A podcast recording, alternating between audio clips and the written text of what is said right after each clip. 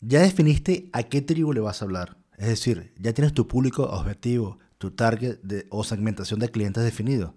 Si todavía no has empezado por allí, este es el momento de que inicies a seleccionar a dónde vas a dirigir todo tu tráfico para que puedas tener ventas exitosas y que puedas cerrar muchos y más negocios. Esto es el Consultor Podcast.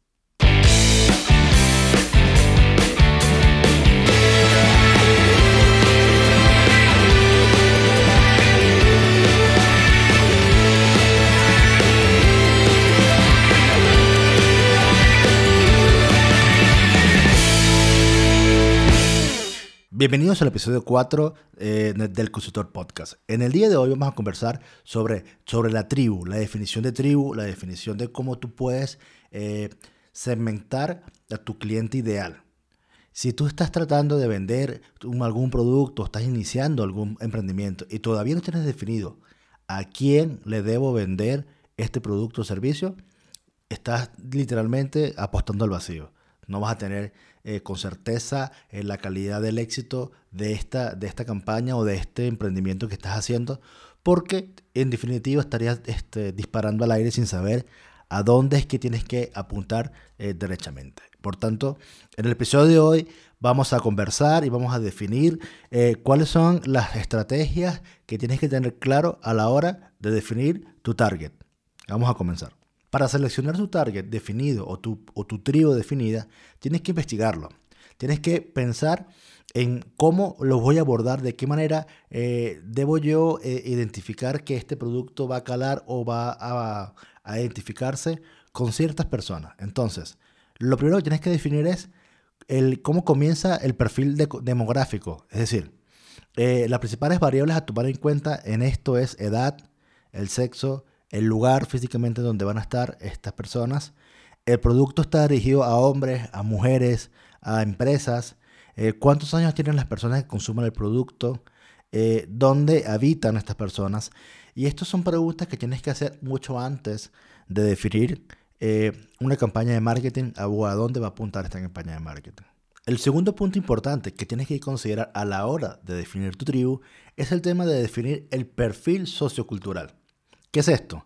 Aquí vas a tomar en cuenta los niveles educativos, los niveles económicos, eh, la cultura del público a, la cual te estás dirigiendo. No es lo mismo eh, vender ciertas prendas de ropa en un país como Chile, a diferencia de un país como Perú o quizás un país como España. Va a depender mucho culturalmente cómo esta prenda de ropa vaya a calar en los diferentes públicos donde tú quieres apuntar. ¿Quién pagará por mi producto? Esa es la otra pregunta que tienes que hacerte dentro del perfil, dentro del perfil sociocultural.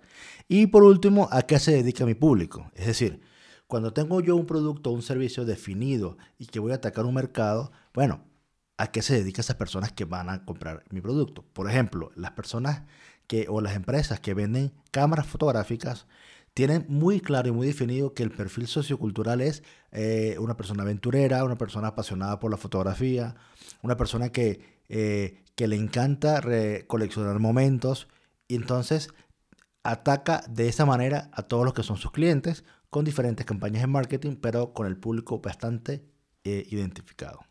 El tercer punto relevante a la hora de definir la tribu a la cual tú vas a hablarle para poder comercializar estos productos y servicios es involucrarte en lo digital. Ya no es un secreto, ya no es una moda que el e-commerce o el tema en, redes sociales ha crecido exponencialmente. Por tanto, eh, tienes que involucrarte un poco en cómo, en cómo este, este consumidor posible cómo esta persona eh, está de una manera u otra involucrada en las redes sociales. Es decir, eh, mi público está en las redes sociales o no, con qué frecuencia estas personas a las que yo quiero llegar eh, interactúan con las diferentes redes sociales, qué redes sociales usan por preferencia este público eh, objetivo a la cual yo quiero apuntar. En el ejemplo que yo daba anteriormente, hablaba de las empresas de, que venden cámaras fotográficas. Ellos tienen claro que la gran red social para poder comercializar esto es Instagram. Por tanto, ahí es donde se enfocan, ahí es donde apuntan y ahí es donde están, digamos, presencialmente haciendo campañas, promocionando productos. ¿sí? Entonces, para ir concluyendo, debes enfocarte en el tema de definir tu target vas a tener que hacer muchos ensayos y errores, vas a tener que, de una manera u otra, eh, lanzar campañas de marketing, probar, testear el mercado, ver qué es lo que está funcionando, qué es lo que no funciona, de qué manera, eh, eh, qué público está sorpresivamente siendo más receptivo a ciertas campañas. Y recuerda algo sumamente valioso, no es lo mismo venderle a, un, a un perfil masculino, a un hombre, que venderle a una mujer. La campaña de marketing tiene que estar bastante segmentada y dirigida a los diferentes públicos eh, y, sexos a los cuales tú quieres llegar. Eh, de esa manera vas a poder tener eh, campañas de marketing mucho más eficientes, vas a poder conocer un poco más a tu cliente y, por qué no, el crecimiento de tu empresa va a ir creciendo exponencialmente. Bueno, entonces vamos cerrando el capítulo, conozcamos entonces las ventajas y desventajas de seleccionar un público objetivo definido o definir muy bien tu tribu. Ventajas de tener tu tribu o tu público objetivo bien definido. Número uno, vas a poder diseñar productos y servicios seguros para vender. Es decir, vas a tener ya un mucho más eh, afinado qué productos son los que calan mejor con, esa, con ese segmento de mercado y cuáles no. Número dos, tener el público definido evita andar ah, a ciegas. Literalmente vas a poder tener eh, claridad y concretar tus ventas de manera más eficiente.